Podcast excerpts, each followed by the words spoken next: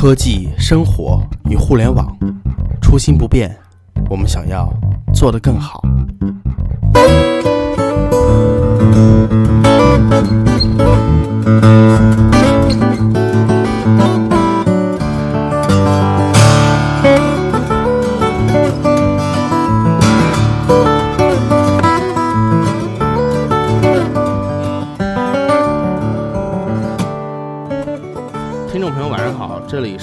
是 Hi Media 啊，第二十四期节目，现在时间是周日的晚上十点。新的一期节目呢，标题叫做“哎，打个 Uber 去英国”。我们很少有这么有诗情画意的标题啊，暗示着我跟 CY 的激情。啊，是啊，这期节目就成我们俩主聊。然后我先跟大家废话两句关于 Uber 这个选题。其实，嗯呃，大约半年以前，我们俩就打算讲这么一期节目了。就在这半年的时间里，我们看到这个 Uber 的估值一方面在不断的增长，从最初的三百多亿美元，现在已经涨到了五百多亿美元。对，但是另外一方面呢，这个封禁 Uber 的国家也越来越多，从刚开始的一个到现在十几个，所以我们觉得 Uber 这个话题真的是越来越有意思了。对，而且我们每准备一次 Uber 的话题，就发现你要录的时候，就画风就突然就变了。你比如说这周大家都在哎唱好 Uber，下一周就开始唱衰了，然后再过一周 Uber 又出过什么事儿，所以 Uber 确实是一个每天都在上头条，而且每天都在不断变化的这样一个话题。对，所以今天我们这期节目呢，就给大家深入的分析一下 Uber 背后的现象，从最简单的体验开始吧。嗯，也甭谈深入啊，哎，嗯呃，CY，你先跟大家普及一下 Uber，它究竟是一个什么样的起源？呃，好啊，这个其实提到 Uber 啊，Uber 嗯其实创立已经有很久的一个历史了。我们现在查到的是 Uber 最早在零九年的时候，其实这个公司就已经注册了，但是哦、它在一零、啊，对，但是它在一零年的时候呢，才开始正式的推出了这个叫车的服务，也就是说，你有任何一辆私家车，你都可以参与到这个 Uber 的运营当中来。这个三个创始人呢，最早的时候其实也就是因为他们的车实在太难找到停车位了，所以就想，为什么我要每天去停车呢？我为什么不能蹭别人的车？这样我就可以去减少很多停车的时间。于是乎，他们就想出了这种 Uber 的创意。然后随后之后，Uber 现在在短短的大约五年的时间里，就已经扩展到了五十六个国家和二百七十多个城市。它最早是在什么国家？美国，对吧它？最早是在美国推出运营的，而且嗯其实现在挺逗的，就是去年有人专访过 Uber 的创始人说，你觉得 Uber 现在是一个什么公司？嗯，然后他他嘿嘿一笑，他说我肯定不是一个打车公司，因为我现在是一个综合的全方位的交通服务公司。因为现在嗯 Uber，那大家知道，除了可以打车，可以打快艇，可以打直升机，甚至可能再过几天连连这个民航飞机都可以去打了。所以我觉得这个 Uber 啊，对打着飞机啊，这块儿应该省略一下 B。然后我们第一次接触到 Uber 是在一个什么样的契机呢？来分享一下吧。呃，其实是这样的，就是我最早接触 Uber 是从去年来到英国之后才体验到的。然后，呃，原因也非常简单，一方面 Uber 在英国现在发展的非常迅速，也非常的普及；嗯另外一方面就是英国的出租车价非常的高，嗯，然后 Uber 在城市的短途交通里经常可以能省下三分之一的费用。所以说，嗯最早接触 Uber，很多人在英国这边的主要目的就是因为两个字：便宜。嗯，主要是便宜是吧？对，然后其实对于我来说呢，最早接触 Uber，呃，对于我来说呢，我在国内，国内的打车是由滴滴和快滴先发起的，所以在一开始呢，我还是他们两家的用户。然后 Uber 一进来的时候，它并不是一个便宜的路线的，跟你还不太一样。打 Uber 并不便宜，而且它注册比较麻烦，它要输入信用卡账号，当时还不支不支持那个支付宝。呃，我是怎么对 Uber 这公司有一些有一个比较深刻的印象呢？是它除了推出 Uber 这个应用之外，还推出了一个叫做 Uber Fact 的应用，不知道你有没有听过？啊，做什么的呢？它是一个冷知识介绍，就跟 Uber 是完全八竿子打不着，每天给你介绍，哎，大象有几颗牙齿之类这样的这样的冷知识，我觉得还是蛮有趣的。然后我就开始对这个公司比较感兴趣，我说什么样的打车公司能无聊到这种地步呢？于是乎，呃，我就下了一个正式注册了，开始用，呃，也是一个契机吧。当时他也他有那个三十块钱注册的那个三十块钱注册的红包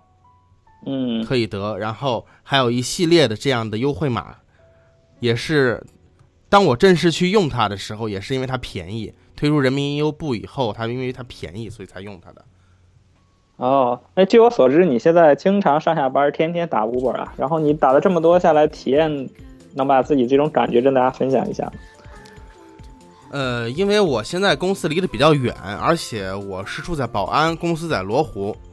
呃，嗯如果深圳的听友应该知道啊，这两个地方是相差非常远，直线距离也要三十多公里。嗯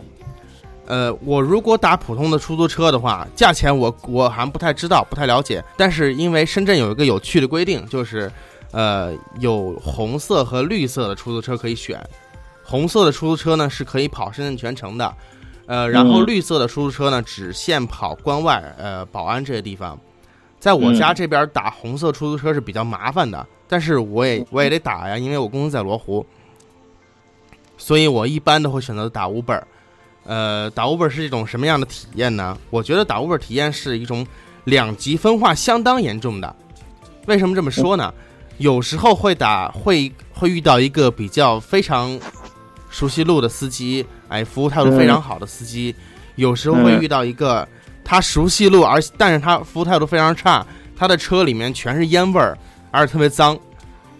嗯，有时候还会遇到那些他完全不知道路，然后就给你瞎瞎绕瞎拐。我有一次我记得是下班比较晚，是已经十二点以后了，然后我打了辆 Uber，打了辆 Uber 回家呢，那个司机就完全不知道路，但是我当时就在跟 CY 聊天儿，嗯我我我没有 我没有注意他开到哪儿去了，然后我一看窗外怎么一片黑呀，完全都没有灯光，我就用地图查了一下，他把我拉海边儿去了。嗯，还好没把你拉海里啊。哦，当时我就特别害怕，我还发条微博，我说我还把他那个信息贴出来，发条微博，我说我如果一会儿不删这条微博，肯定就出事儿了，大家会找这个人怎么怎么样。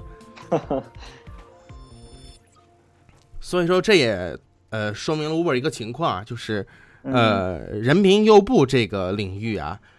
嗯它的服务体验是不是很很标准化的？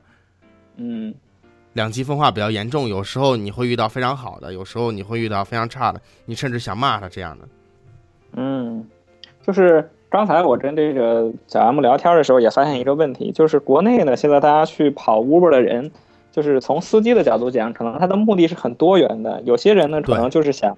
呃，我通过运营一辆出租车来赚取我生活所需。嗯，然后有些人呢，可能是我没有事情干，然后想体验一下生活；还有一些人是本着社交啊、宣传的目的去跑，所以可能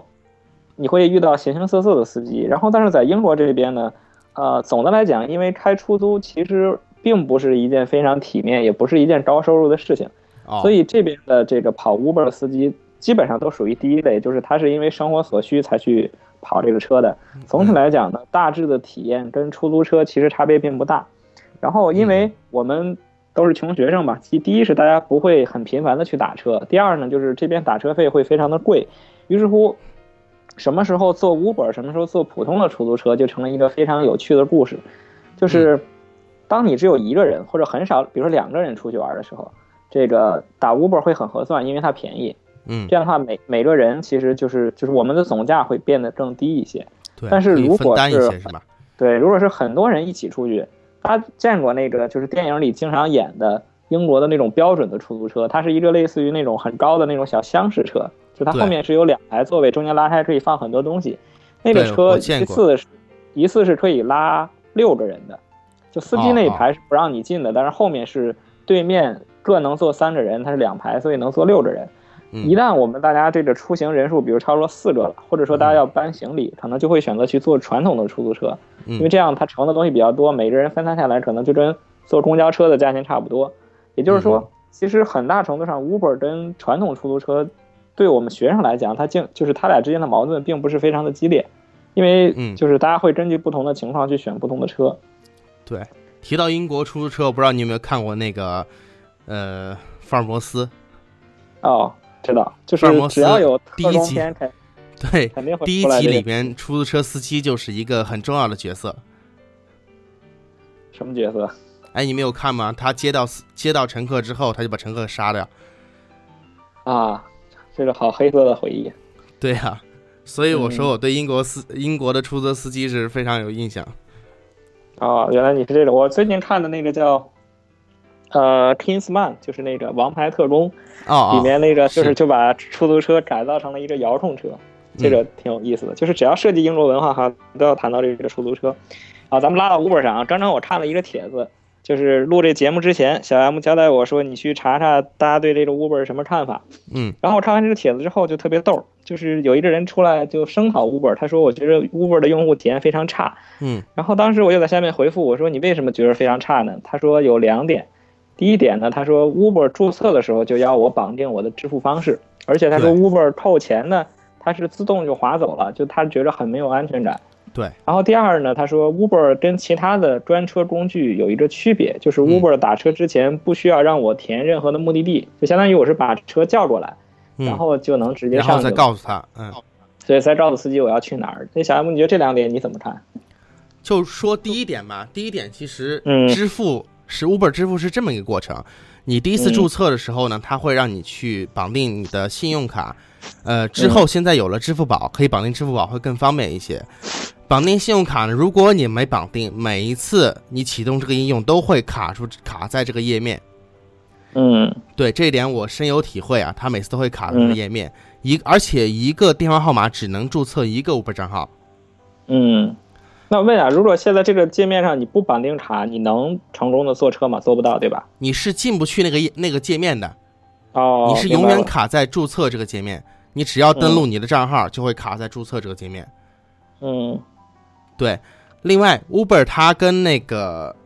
信用卡和支付宝，它是采取一一个这样的支支付模式啊，就是它会先有一呃，它应该怎么说呢？那个词是先会，就像酒店一样，我们如果去如如果住酒店，他会先呃先给你划走你的一千块钱的押金，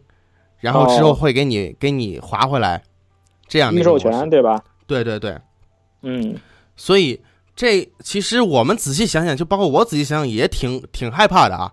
嗯他能够凭空的划走我的这些钱，那如果哪天这个 Uber 黑化了嗯啊，我靠，我就跟政府对着干，我就不坐不坐我的专车了，我就 在每个人证上我划走这么几万块钱，而且他嗯绑定的是信用卡，哎，他想划多少嗯就划多少，嗯那确实也挺可怕的。啊是。不过我刚跟呃你你说，嗯，其实我觉着啊，这个就是一个信用机制的问题嘛。嗯就是说，呃，比如说我们现在可能会把银行卡，会把这个各种信息、敏感信息，比如我们绑给电商，比如我们绑给亚马逊、绑给京东对，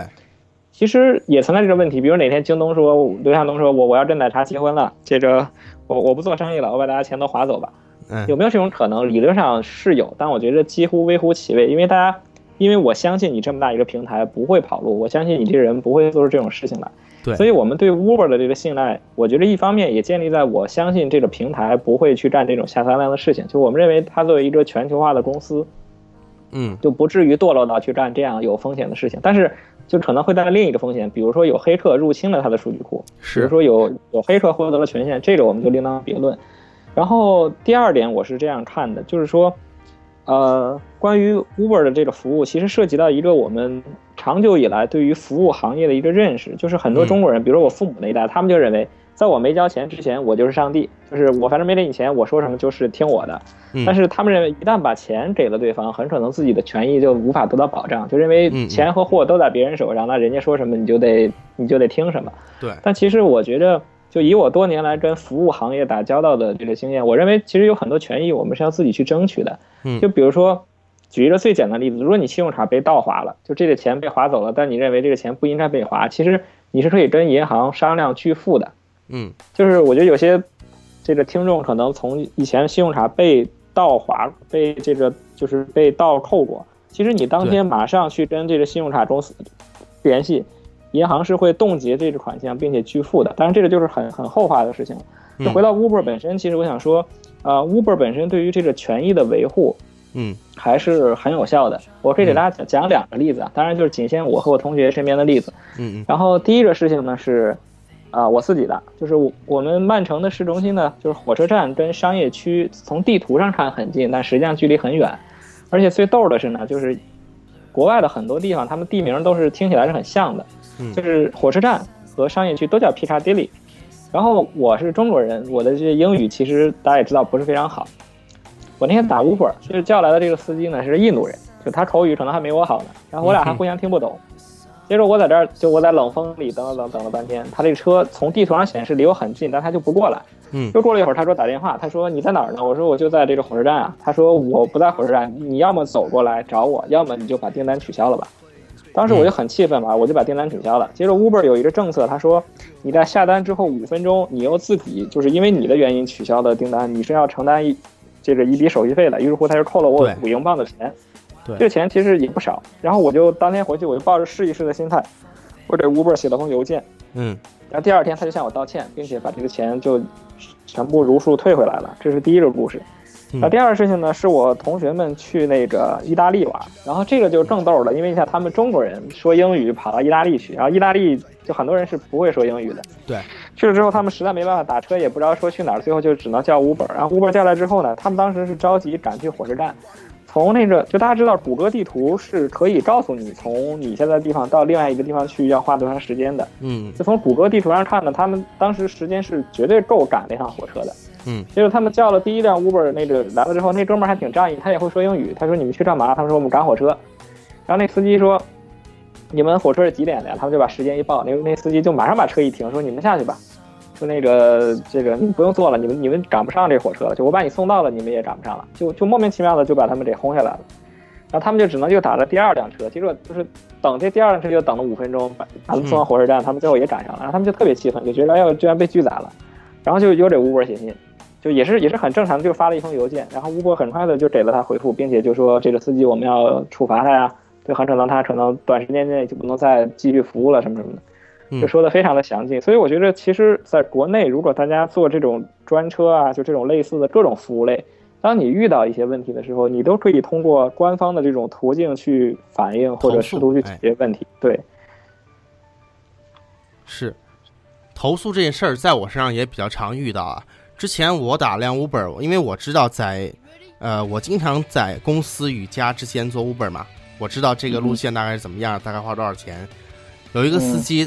呃，一个半小时路程，他走了大概两个多小时，嗯，而且我我明显发现他是绕路了，他是故意的吗？肯定是故意绕路的。嗯。然后我就投诉，呃，投诉他没有把钱退给我，他是给我道歉了，说他会处罚司机，但我也觉得也也 OK 吧。还有一次嗯。是，我接到一个，我去打 Uber，刚下了一个订单之后，那个司机在在那一方就已经完成了，你明白什么意思吗？明白。他没有接到我，他直接完成了，这十五嗯。块钱就被凭空划走了，他也不联系我，然后我就嗯去投诉，投诉投诉给 Uber 投诉都是发邮件嘛，这个嗯。我看过一则他的呃他的这个报道啊，就说为什么给用户投诉都是去发邮件的？中国人不爱发邮件的，我们都知道，对，中国人更喜欢打电话。嗯那 Uber 就说了，我们就是追求高效率的工作。你如果打电话，你是可以，哎，你是可以发一通火对着电话，嗯，但是呢，你的问题会不会马上去解决呢？不会，嗯嗯你的问题其实还是被累积下来了。但是如果你发邮件，让这个工作人员有序的去处理一些邮件的话，会更好。这点我觉得 Uber 可能也是出于成本上的考虑啊，因为你要建一个呼叫中心是比较麻烦的。Uber 现在嗯每个城市的这样的分点大概就那么几个人，嗯你要去呼叫是不现实的。嗯所以就是这样，呃，Uber 的服务还是蛮好的。我指的是嗯 Uber，就是它的这个保障还是蛮好的。嗯嗯。其实我谈两点啊，第一就是，呃，其实我我真的很建议大家去用邮件的方式尝试沟通问题。我个人觉着，呃，邮件是比电话更高效的一种行为。就以我多次就是维权的这种故事啊，这都是心酸事儿。首先第一点，我觉得邮件有一个好处是我随时都可以发，比如说我现在晚上十二点我不爽，我就可以发过去。但是电话呢，你总需要有一个，就是比如说我以前跟京东吧，就每次打过去，他说请耐心等待，您现在排在第十一位。嗯我可能耐心等待了半个小时，我还是第八位、第九位，我就把电话挂了。嗯然后就是这样的话，就是在这个上面浪费了非常多的时间。嗯第二点呢，就是邮件它本身是就是能让人快速了解到之前反复发生了什么东西。对就比如说我第一次第一天投诉，他可能并不能很快的解决，他给我回复一封邮件，我再把这个邮件回复回去之后，我不用担心对面的人是不是昨天处理我这个故就是这个事件的那个人，因为他可以很快的通过往来的文字了解到之前都发生了什么事情。是但是你打电话很可能还需要再讲一遍，就说啊，昨天我给你们打电话了，你们那个谁谁谁说是怎么怎么样的。然后最重要的一点，我觉得邮件其实是可以当做证据的。你比如说你不爽了，你说我发个微博，我截个图，对吧？我说你看你这个这个服务这么差，这个都是可以说的。但是你电话往往口说无凭嘛，就是你你很难再把电话复述过去。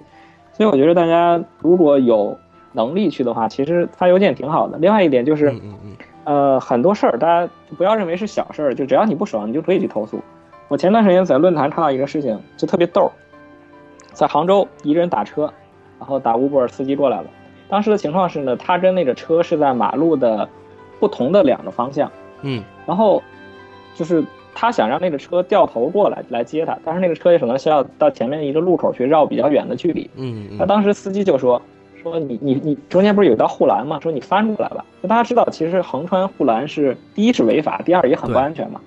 然后这个打车的人就拒绝了，说不行，你你你绕过来。然后那个司机也特别横，就是不行，你你反正就是你不过来我就不拉你了。嗯，最后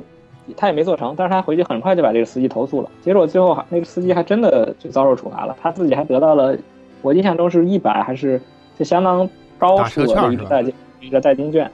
所以我觉得就是大家以后遇到这种不爽的事情，就真的可以投诉，反正就只要你不能说去讹人家或者说害人家，但是只要真的是你的权益受到了损害，就大家要多的去争取这种事情，可能也有助于这个规范司机的这些行为。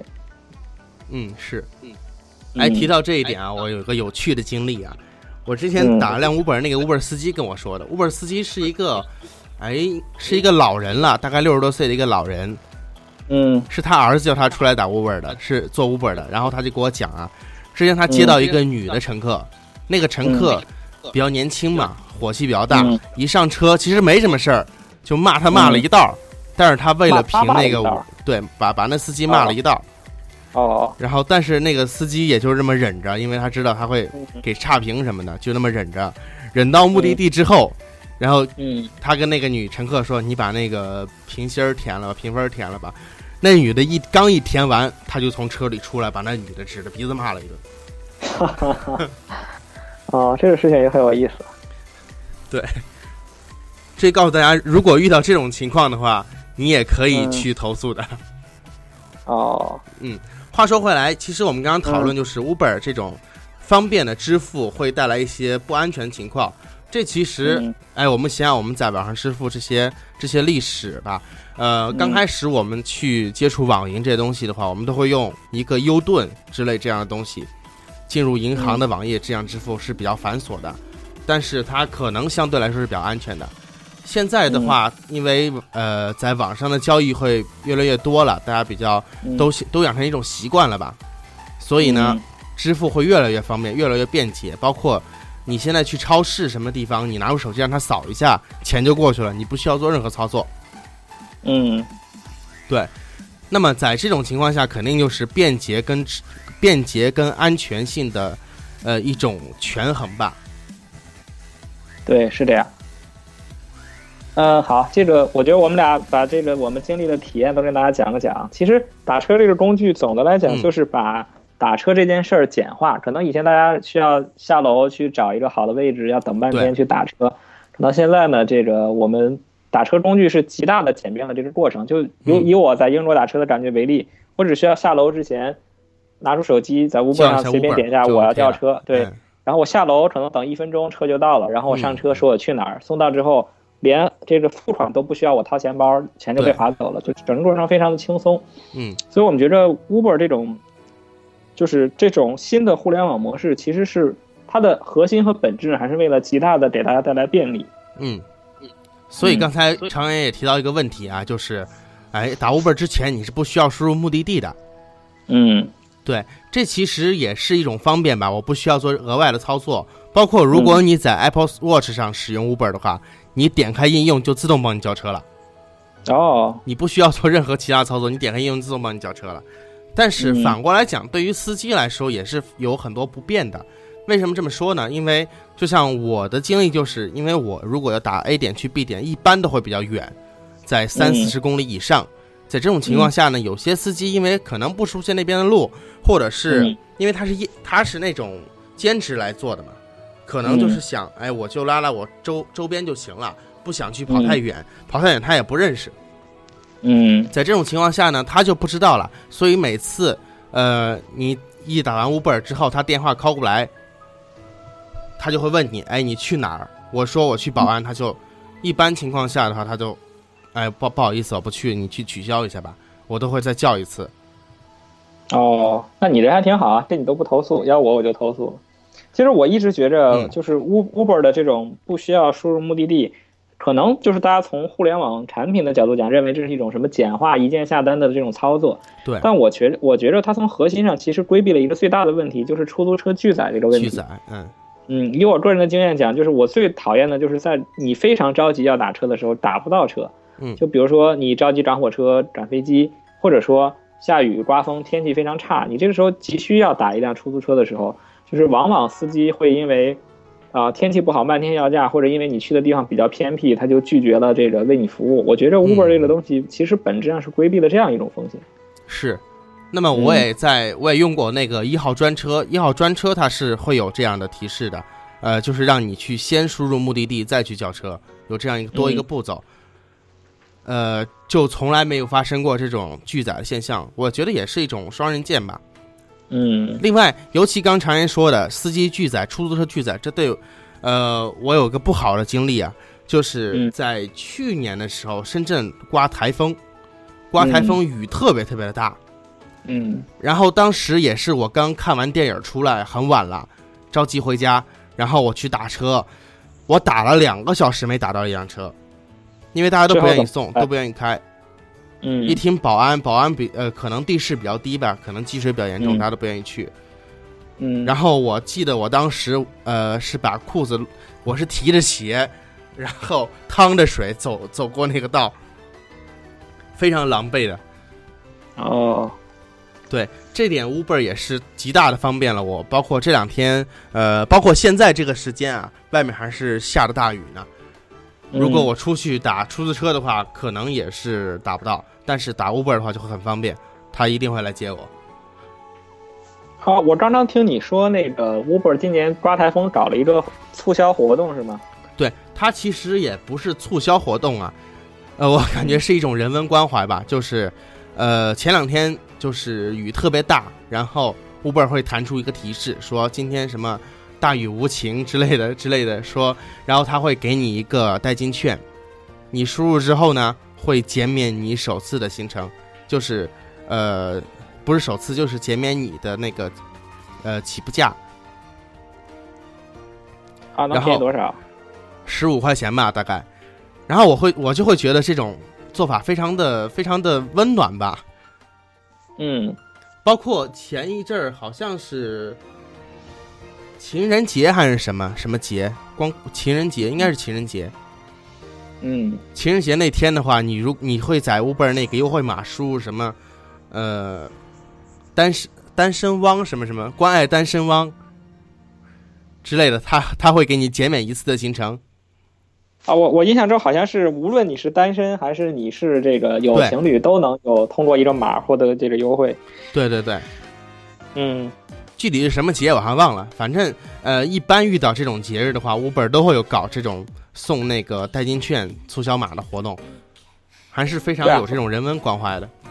对啊，所以我们从这个几个例子可以看出来啊，这个其实 Uber 非常火，包括在这个科技媒体上频频的能看到它的消息，是也跟 Uber 的这个频繁的促销和这种层出不穷的促销花样和手段是有关系的。对就我觉得 Uber 是一个营销上非常成功的公司。你现在就也在做营销，你是怎么看 Uber 的？其实对于 Uber 来说，我感觉它营销就是它的企业文化了，因为我们可以看到，呃，几乎几乎过一隔一段时间吧，就会有这个科技媒体来报道，哎，Uber 又出什么活动了，Uber 又推出什么新的商务合作之类的这样的信息会出来。嗯对呃，这呃提到这一点，我们不妨谈一下 Uber 在中国地区的一些呃一些动作吧。在嗯。二零一三年八月，Uber 刚开始在这个上海试运营，嗯。试运营，因为呃，他刚开始就想啊，中国有七十万个注册的外籍人士，其中有十七万在上海，嗯，然后他们就想呃，通过这些上海的老外来来嗯做这个切入点，然后刚开始在没有任何广告的推广的情况下，Uber 嗯。就是、就以这种老外作为切入点，然后做口碑营销，嗯在两个月内快速增长，然后那个中文用户就嗯很快的超过了英语用户。嗯对他在每个，而且他是比较厉害的，就是他在中国扩张套路是每个城市都是小团队，都是以这种创业化公司的去运作。然后嗯比如说我要进入一个新的城市、新的市场，我先去招这个市场的这这个城市的市场经理，然后组成大概三四个人的小团队，只有你要想三四个人啊？只有三四个人，这点是非常吃惊的，令我。哦，对，然后会提前提前半个月去找车，跟司机谈，然后如果这个呃试运营的时候运营数据良好的话，就 OK，、嗯。这个城市可以做，可以做起来。这样，嗯。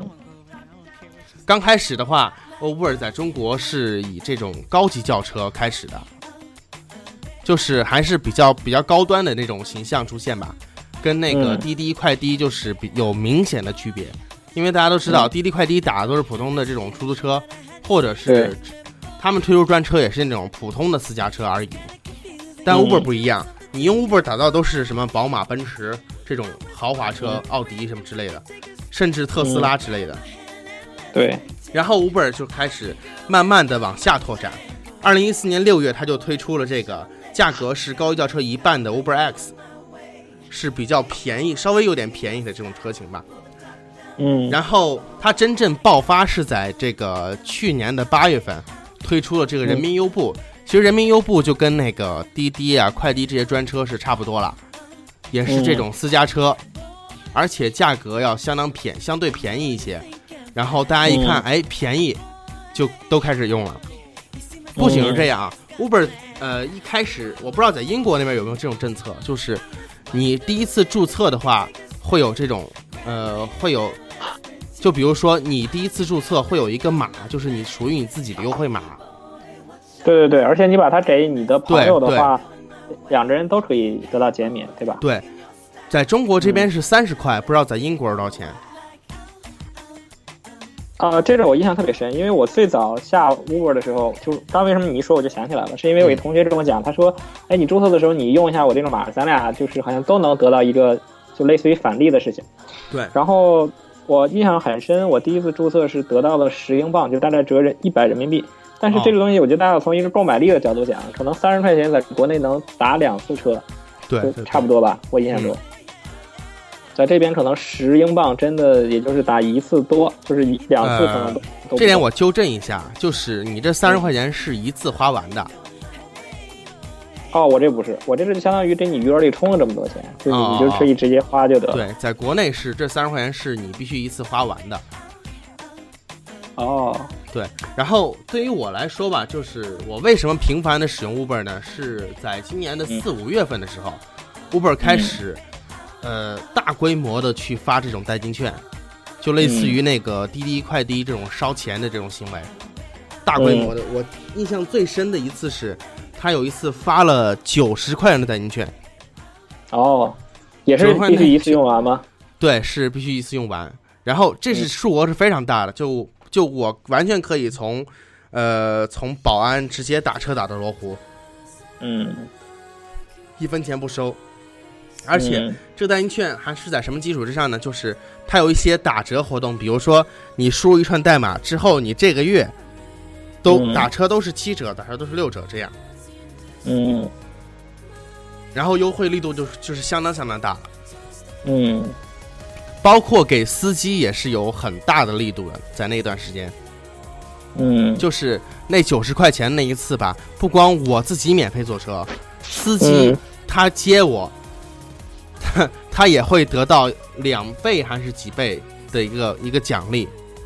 哦，对我印象非常深刻，就是那次九十块钱是这么花完的啊！我刚交到，我刚叫到这辆车呢，他刚好也是去保安的，嗯。然后这个司机因为他使用的是安卓手机，嗯，在刚进来他死机了，他接到我之后死机了，在重启的时候呢，这个单已经被划掉了，哦，然后他会觉得特别亏，嗯呃，之后他怎么办了呢？他说，呃，你要不再叫一次，然后嗯你叫多少钱，你花多少钱，我给你补多少钱。哦，然后我到家之后是大概一百多块钱，他就把这钱补给我了。就我我回家之后觉得非常的有意思啊，就是，哎，我我打了辆车，然后我自己没掏一分钱，那司机还给我了一百块钱。嗯，不是，就等于最后你赚了一百块钱是吗？对我还赚了一百块钱。哦，嗯但是这点就就你反过来说啊，就是你给那么多代金券的时候，你去打车，但是如果你不给代金券了，你是不是就不打车了呢？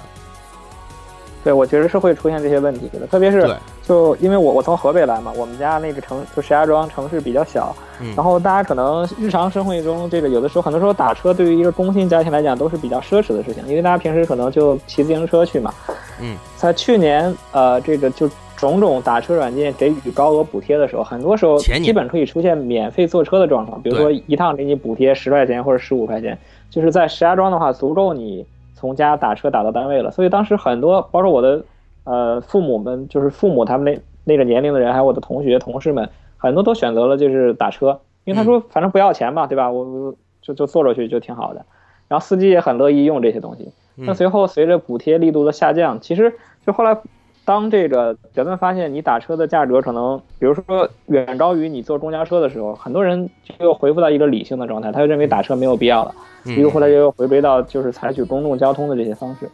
所以我觉得这种补贴类的优惠和促销，确实可以在短时间内就带来很高的一个知名度和用户量，嗯但是也没有很高的用户粘性。嗯，对于这一点，Uber 是这么说的，他说，呃，钱是买不来真爱的，占便宜来呢，没便宜就走了。我们是在嗯营销，是在做营销，呃，为的是让大家喜欢我们。哦，就说虽然你人走了，但是我还给你留下了爱，是吗？对对对，嗯但这一点我觉得，呃，不同于滴滴快滴那些应用啊，就是我打完之后就，如果它没有任何补贴，没有任何这个，我还真就不打了。但是 Uber 哦我会产生一种感情吧，就是嗯因为首先第一点，它使用的够方便，确实很方便。我一打，我一叫了一辆车之后，我呃不用付钱，我就直接可以走了，这种确实很方便。这种方便到以至于什么程度呢？有一次我没有打车，我打了辆出租车，嗯，我下车关门就走了，习惯对那机下来把你 揍了一顿。对对，那那那那司机下来撵着我说你还没给钱呢，哦，我说哦不好意思，我忘了，我 我以为你是 Uber 来。啊，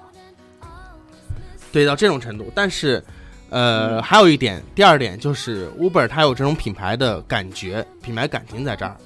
就是我嗯觉得打 Uber 是一件非常、非常有非常 high level 的事情，嗯，感觉比较有面子。哦，对，所以就是即便 Uber 没有这么高的补贴，我也会在要打车的时候会选择 Uber。啊，咱们谈营销啊，那你嗯跟我分享一下，如果就是让你现在回想起来，你印象最深的，你觉得 Uber 最有特色的这种营销活动，你能给我说两个吗？说两个，其实 Uber 感觉他每天都在做营销。嗯啊，你不光是这个呃，比如说大的，让你去打 Uber 叫直升飞机啊，打 Uber 嗯叫潜艇，哎，不是潜艇，是快艇，这嗯些大的活动，包括前两天有这种打 Uber 送冰激凌嗯。啊，而且打完 Uber 之后，他是呃跟大疆合作，大疆的无人机给你送过来的哦。啊，然后比如说你打 Uber 在过年的时候，呃，一嗯加好像是一家还是哪家公司去跟 Uber 合作，就是打 Uber 叫舞狮，哦，对，你说然后的那个嗯。对，就就会有有人来上你公司门口给你舞狮子，嗯呃，在今年那个有个电影比较火，在国内叫《复仇者联盟》，那个时候，呃，Uber 公司把一些司机就化妆成了复仇者联盟的样子，嗯这个也是比较有趣的。呃，嗯包括还有什么呢？就是 Uber 跟顺丰有合作，就是一键呼叫这个快递，哦对，叫次日晨。乌那个顺丰有个服务叫次日晨嘛，就是，嗯、你今天今天去寄东西，明天早上就到了这种活动。哦包括 Uber 还有一个最近最近比较感兴趣也比较有趣的就是 Uber 跟那个呃我 CY 可能不知道，在国内最近有一个动画电影非常非常的火，叫做《大圣归来哦，听说了，》。对 Uber 跟那个有一个图片应用叫做 Frog，推出了一个这样的贴纸，就是呃他有个大圣归来的贴纸，一键呼叫大圣，一键呼叫猪八戒，一键呼叫龙。对，就是在 Uber 那个界面就会有一些这样的贴纸，也是非常有意思。哦在国外那边的话，就有这种呃，Uber 跟小米合作啊，小米合作在、应该是在新加坡和吉隆坡，就是 Uber 来送他的手机，送小米小米的那个小米 Note 手机。对，这是前天的刚出的一个活动。对对对，包括呃，这不知道是在哪个国家，就是 Uber 它有个跟那个为老年人和残疾人推出的一个活动。嗯然后它大概是我了解一下，它大概是就是一键呼叫这种护理人员吧，嗯嗯。然后呃，最令这个中国用户印象深刻的是，Uber 会请一些名人来做 Uber 司机，比如说这个对佟大为啊，佟大为，而且比较有意思的是，在佟大为做司机之后啊，他叫的用户没人认出来他，因为大家都在看手机。哈哈，对，有有个看手，机我记得 Uber 上不是会推送你说你的司机是谁吗？他没有看呢，然后他没有看，然后然后接到的是接到的是一个呃 IT 宅男，然后他一道都在看手机，也没也没管司机是谁，然后全程录像，他特别尴尬，我觉得。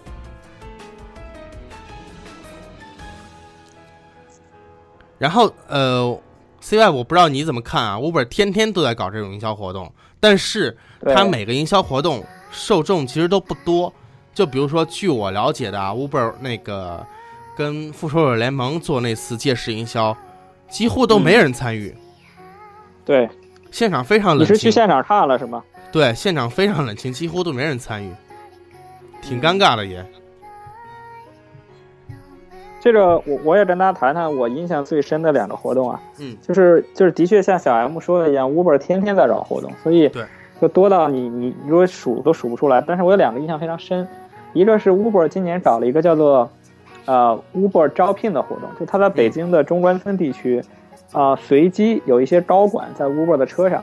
就是应聘者，你带着简历，你去打 Uber，很可能会打到这些高管的经理和 HR 的负责人，你有很大的机会会获得一次直接面试和直接被录取的机会。嗯然后这是第一个印象，第二个印象可能是因为我今年年初去土耳其玩了一趟，所以前段时间他在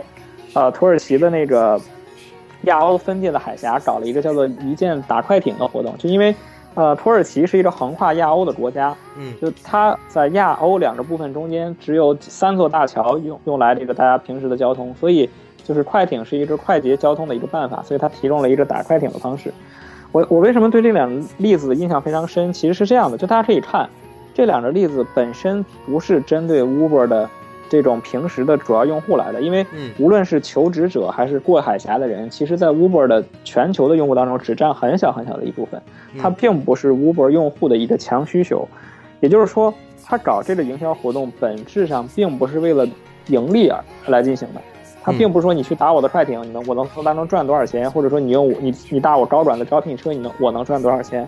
相反，他其实是试图通过他的营销活动，第一是带来了一个免费的宣传，就是 Uber 宣布可以打快艇之后，全球所有的科技媒体几乎在两天之内都在科技的比较显要的位置报道了这个消息。也就是说，他几乎就是只是通过一个策划案，就得到了很多免费的这种媒体资源。嗯其次，他的这些营销活动成功的让大家觉得了 Uber 是一个非常有意思的公司。就是有意思，可以包括很多的维度，比如大家觉得它是一个很新潮的公司，嗯觉得它是一个很时尚的公司，觉着它是一个很年轻化、很有活力的公司。我觉得这种这种企业形象可能是很难通过你发代金券或者发一些优惠能得出来，所以我觉得这也是一个比较高水平的营销团队的一个能力。对，这其实也是 Uber 跟其他这种专车软件、打车软件的一个区别啊。其他软件没有嗯 Uber 这么有趣。嗯嗯其实对于 Uber 来说，Uber 它想表达的就是你能通过一键呼叫 Uber 去做任何事情，你可以叫冰激凌，你可以叫任何东西，嗯叫来明星啊，叫来冰激凌啊，叫来任何，叫来比如说，呃，哎，有一个比较有意思，在深圳这边就是，它可能范围比较小的一个，就比如说像一些，呃，在一些类似于三 W Coffee 进行了一些演讲活动，你输入嗯。某一个代码就可以把你送过去，嗯它会搞一些各种各样的商务活动、商务合作。嗯嗯，那么这是跟 Uber 营销有关的东西，但其实嗯我们都知道啊，每天新闻关乎的它不光是 Uber 的营销，Uber 搞了什么活动，它更多的嗯反而是一些说 Uber 不好的声音，比如说最近比较火的神州专车，你有没有知道嗯这个事？啊，我知道他找了一群名人做了一个广告，是吧？对，啊，他这个事情是这样的啊，神州专车他找了一系列的明星，比如说像这个吴秀波啊，还包括一些这个互联网的一些知名的大咖，做了、嗯。做了一个这样的抵制活动，在画面里，这个明星举着一个牌子，牌子上面是 Uber 特有那个字体的 U，嗯。然后，呃，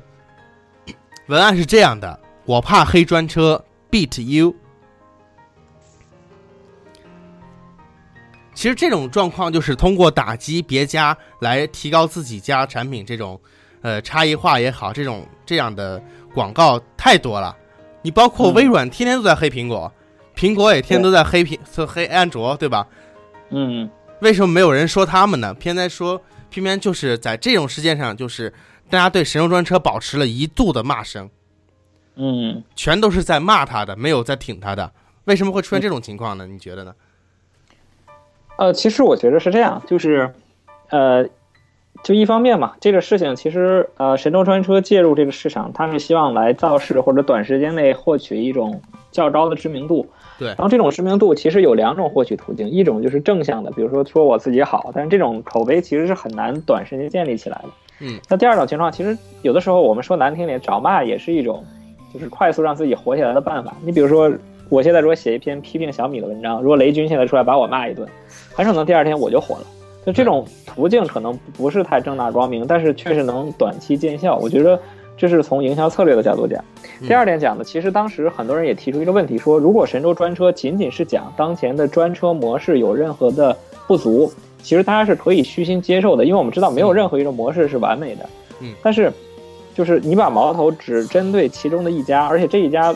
最特殊的在于 Uber 是一家纯，就几乎是一个纯外资公司，嗯所以它为什么不把矛头对向滴滴，不对向快递？一定程度上是因为它背后有一个错综复杂的资本的这种，包括政府的一些关系在里面。但是可能针对 Uber 的话，就相对要单纯一些，这是大家欺负，对，这是大家针对的第二点。其实最后第三点在于，有人就说神州专车说你把这些问题都指出来了，我们好，我们都接受，就确实有这些问题，我们也承认了。嗯，但你你你你做出了一点点解决它的这个办法，或者就是你给出一个针对它的答案没有？就其实你你说好，你你这人不好，然后我我承认我承认，比如说你说传言你这人不谦虚，对我说好，我也承认，但是最后你也不谦虚，那你说你把这个问题解出来，其实就等于对这个事情的促进没有任何帮助嘛？所以我们回到 Uber 本身这个模式上，我们也能看到，就是无论是竞争对手的攻击，还是包括政府呃，就是媒体啊，包括这种各地政府的一些不太利好的政策的出台，我觉着也是啊，这个模式本身存在也是存在一定的安全问题。就比如说嗯，我前段时间看的新闻，武汉有一个路虎车的司机，然后他在这个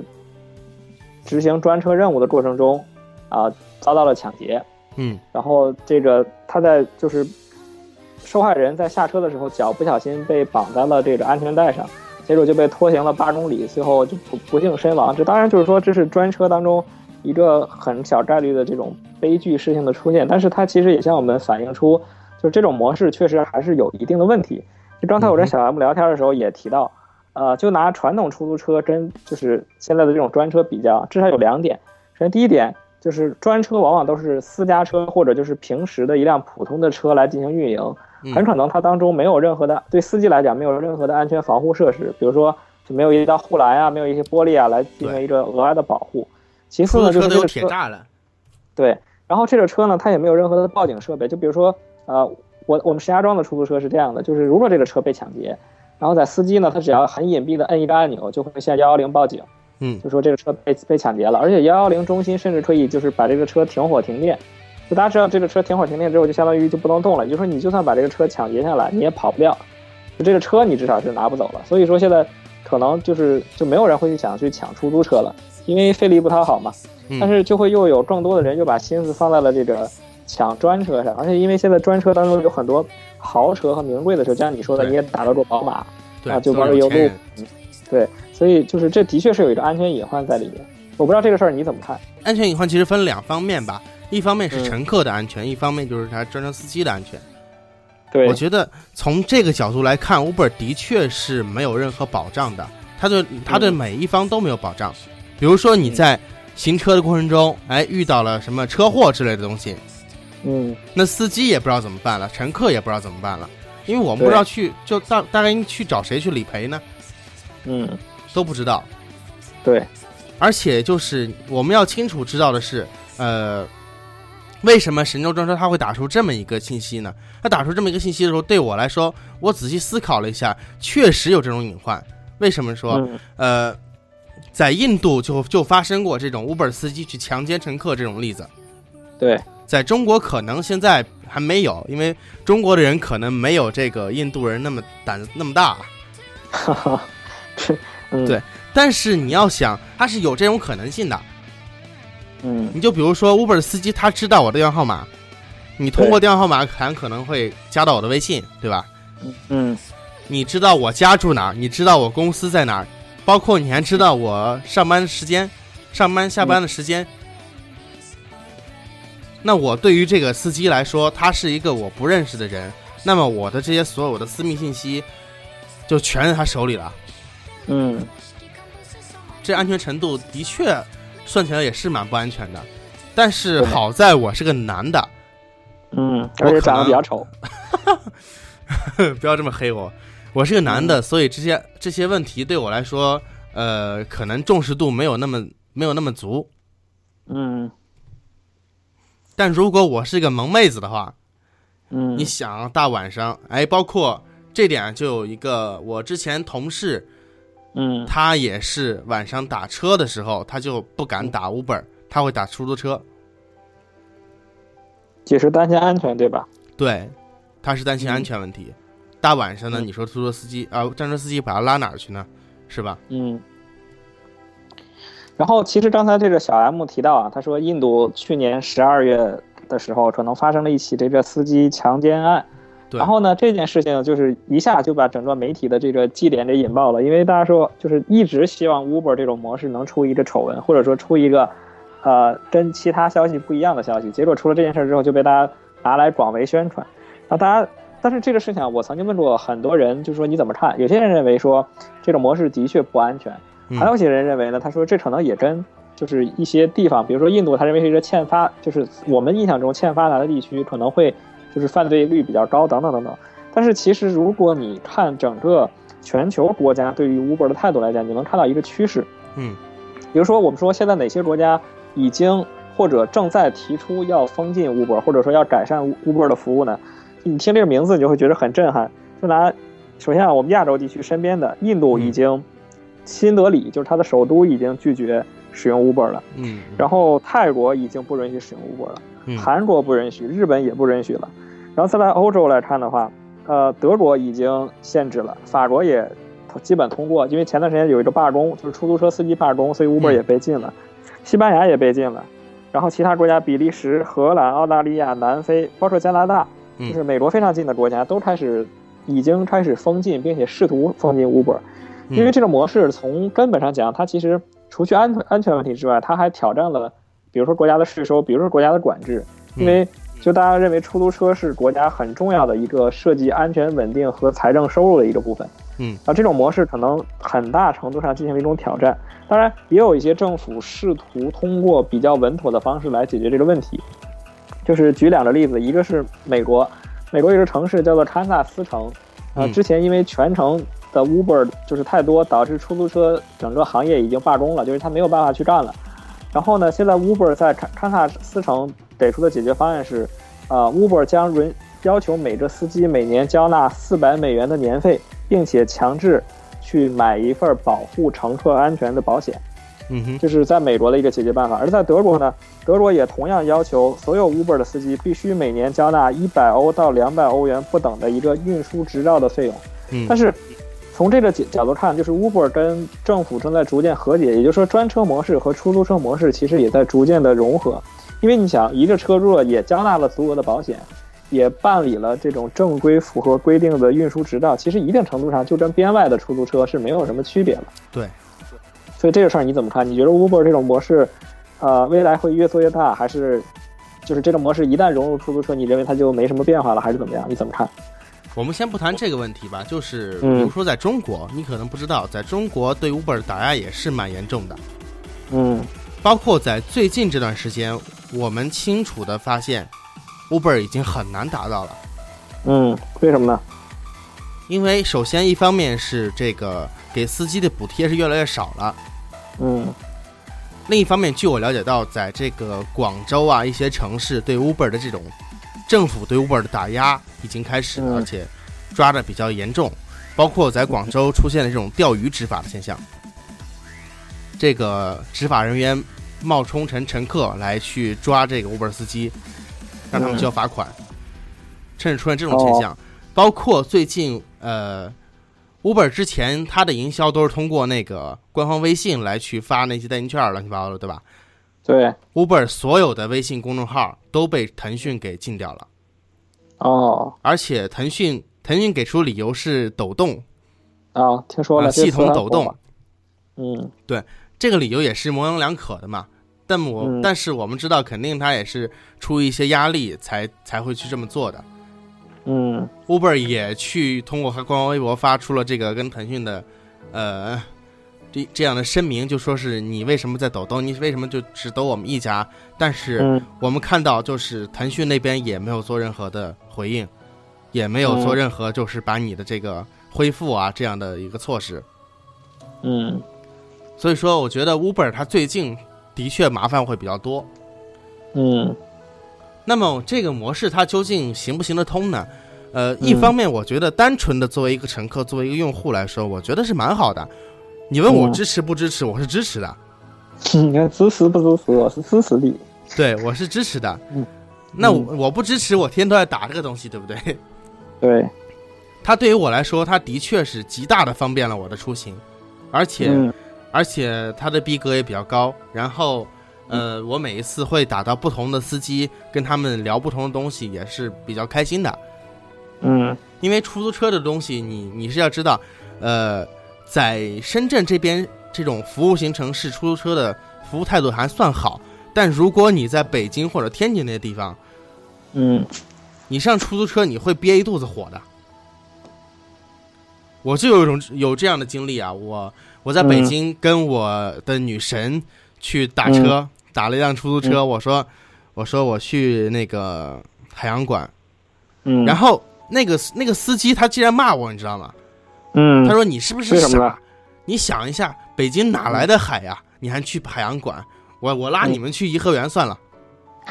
因为颐和园离得比较远，他能挣更多的钱。哦。然后当当时我就忍着要把那司机给打一顿那种感觉，你知道吗？嗯。所以说，像我在这儿跟你分享一个题外话，特别好玩的事儿。我在北京打车，曾经出过两次搞笑的事情。嗯。都是夏天。然后我第一次是我打车，我上去坐上去之后，然后你看大夏天那个司机他就把所有的窗户全摇下来，但是他不开空调。嗯。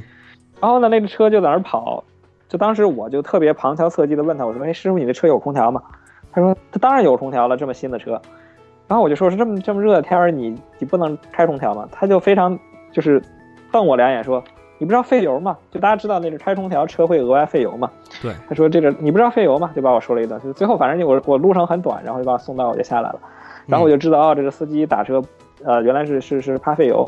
嗯。后来又一次我又打车，然后这次上去之后是快到秋天了，嗯，天就有点冷，然后那司机就开着冷风呜呜在那吹，我就觉着吹的有点不舒服，你知道吗？嗯。然后我就还我就又旁敲侧击，我说师傅，你这车这么这么大空调开着，你不费油吗？你不知道开空调省油吗？我说那个，我说这个这个空调是跟就跟发动机有关系嘛，就它肯定会增加这个发动机负荷，肯定会多费油。他说，我告诉你，空调用电不用油，就是我这空调是用电的，不用油，根本就不费油。然后就这样，就是我，然后我就对北京的出租车虽然不至于像你说的深恶痛绝，但是我觉得这个行业也的确很有意思。对。所以说啊，这个出租车我打的是很不爽的。那么有 Uber 这样的东西，我当然是很欢迎的了。但是我那天看到一个文章啊，你如果站在市场秩序的角度来讲，嗯，那么如果大家都会去选择这种更便宜而且又更好的 Uber，而且 Uber 呢，它又是一个不受管制、比较任意、比较随意性的一个东西。嗯，这司机都是我今天想做的时候我去做一下，今天不想做我就不想我就不做了。嗯，那么出租市出租车市市场它会受到很大的打击，那逐渐的，这个就没有人去做出租车司机了。嗯，那到了如果哪一天这个全城的 Uber 司机都觉得，哎呀，今天天气不好，我不想做了，嗯，那么我去哪儿打车呢？对，它会出现这种情况。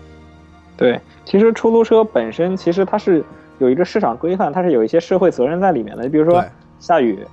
你你你，既然你就是你作为一个出租车，你为公众提供这样一个服务，无论你是否获利，你都应该去完成这件事情，以保证这个社会的正常运行。对。但是当这个事情全部都成为大家一个自由决、自由支配、自由决定的事情的时候，就出现一个随机性。比如说，大家就会趋利，大家觉得去这个地方今天跑都赚的钱多，大家都去跑。嗯。然后这个地方不赚钱，他就不去跑了，可能最后就会导致一个一定的混乱，或者说反而降低了我们的服务质量。对。嗯。所以我觉得还是要出台一些更新的政策，更好的政策能解决这些问题。对，然后对，我们再说说未来啊。前段时间我刚看到一篇文章，是 Google 的一个高管写的。然后因为他解释了一下 Google 为什么要投资 Uber。大家知道 Google 前段时间给 Uber 进行了一笔投资，然后这个引起了大家很多猜测。有些人有些人认为 Google Google 是不是要收购 Uber？有些人认为。啊，就是他觉得这两个是一个风马牛不相干的企业，一个是交通方面的，一个是互联网方面的。然后谷歌这个高管就说，他他们内部认为说，Uber 既是下一个重大机遇，也是对谷歌的一个重大挑战。为什么呢？因为他们觉得有一个时间拐点，这个时间拐点叫做无人汽车。那大家知道，谷歌现在风头正盛，一直在研究他们的无人车。嗯哼。但是他们认为，一旦这个无人车投入运营，很可能受力最大的不是谷歌自己，而是 Uber。就大家想啊，我们刚才说的。没有监管，不安全，司机可能受到威胁，或者司机可能伤害乘客。对这些问题，当车辆全部自动化、无人化之后，你会发现一下子全都解决了。对，我们再也不用都是基于人的嘛。对，我们再也不用担心这个司机拒载，我们再也不用担心这个司机不给我们开空调，或者非要给我们吹空调，我们也不担心他伤害我们，我们不不担心他伤害他。这种情况下，可能大家就会更方便的去选择这样一种交通方式。而且，这个高管还提出一个概念，叫做“赢者通吃”。就他他举的例子是在这种服务行业中，最大的这一家会永远的膨胀下去，因为比如说，Uber 有一千辆车，而而某公司 B，比如说它只有十辆车，嗯，那你肯定会选择有一千辆车的公司，因为打打它的车更方便。也就是说，这个赢家会不断的膨胀下去，甚至它可能成为全球唯一一家，甚至是全球最大的一家这个出公司。对，所以谷歌认为，啊，Uber 既是他们的下一个机遇所在，也是他们的下一个挑战所在。所以谷歌。既密切关注 Uber 的发展，同时也愿意成为 Uber 的这种投资的一方，来争取一个主动。所以，我们看到这个很多科技行业对于我们现在可能是一种冲击或者是一种挑战，但是它的这种模式最大的机遇，甚至可能会在下一次的这种变革到来之后，嗯哼，才才才带进来。所以，我们就是这也给我们一个新的启示，就是看待任何一个行业，不能光从今天现在的这样一个角度去评价它，可能十年、五十年。之后，它的这个发展轨迹会得到一个巨大的飞跃和发展。对，嗯，这就比方说，其实生活在中国这几年，确实每天都在翻天覆地的变化。嗯，现在我们可以就是出门完全不带钱包，只带一个手机就可以了，因为超市已经支持支付宝或者微信付款了。吃饭的话，已经有什么饿了么之类这些乱七八糟的叫餐软件了，包括你如果去一些餐厅，它可能也支持支付宝。你打车有 Uber，对吧？嗯嗯。你你去找房子有 Airbnb，嗯，包括也有一些之类的这样的租房软件可以用。对。所以说，如果放在几年之前，这东西都是不可想象的。几年之前会有人说：“哎，现在你怎么还拿手机玩游戏呢？电脑玩多爽啊，对吧？”对。现在你看有几个人是拿电脑玩游戏的？嗯。那么你刚才说这个 Uber 的未来可能是突破点在这个无人汽车上面，那么我就想啊，这这会一个是一个什么样的体验？在车里只有我一个人了，嗯，对吧？他没有没有司机，只有我一个人了，嗯。那么我可不可以有一些更新的，比如说方式，更新的服务方式？比如说，这个车就是一个影院，然后我今天是闲着没事干，我打辆车就是。它可以来回跑，但是我是为了看电影才坐这个车的。嗯，会产生一种新的社交也好啊，这种娱乐行为也好，娱乐方式也好。嗯，对，下次你再看《大圣归来》，很可能就是直接在车上看了。对。哎，其实，在录这期节目的时候，我还挺担心啊，我们这个应该是怎样的一个立场呢？是支持他还是不支持他呢？这个在节目最后，哎，CY 你怎么看？我们到底是支持还是不支持呢？其实我觉得啊，就是没有任何一个模式说我们应该说支持还是不支持。就像对啊，我们之前评价 Uber 一样，它今年、明年、后年，可能三年之内，这种模式对于我个人的冲击就是不一样的，对我个人的影响也是不一样的。我觉得人和市场总会去选择对自己利益最大的一方，就是我们永远会选择一个服务更好、价格更便宜的东西。我认为，呃，我们对于这样一些新生的。模式更多的应该是观察、使用，并且去走进它。我我觉得我们对任何事物的评评论、评价和制和管制不应该建立在没有体验的基础之上。嗯，所以我觉得，无论你是从媒体上了解到的 Uber，还是你自己就是一个普通的打车用户，甚至你就是一个政府工作人员，我都建议你们去亲身体验一下这些新的互联网模式带来的新的服务变革。也许我觉得大家就能得出自己的答案。嗯，我觉得现在一些问题可能不是存在在 Uber 这个模式有什么问题。可能就是我们一些政府的一些东西，它很长时间没有去更新了，它本身是需要存在一些变革的。你就比如说之前我们做过这个手机的跌落测试，你知道国家对于这个智能手机跌落测试的标准是几几年建立的吗？几几年？九几年建立的，哦，一直没有更新过。嗯，那所以现在出现这种情况呢，也是。必然的，那可能他今天是在租车行业有一个 Uber 出现，明天可能会在一个，明天可能 Airbnb 更火了以后，它又是个问题，后天可能它，比如说像这个其他方面，它又是一个问题。所以，既然 Uber 的体验其实还是蛮好的，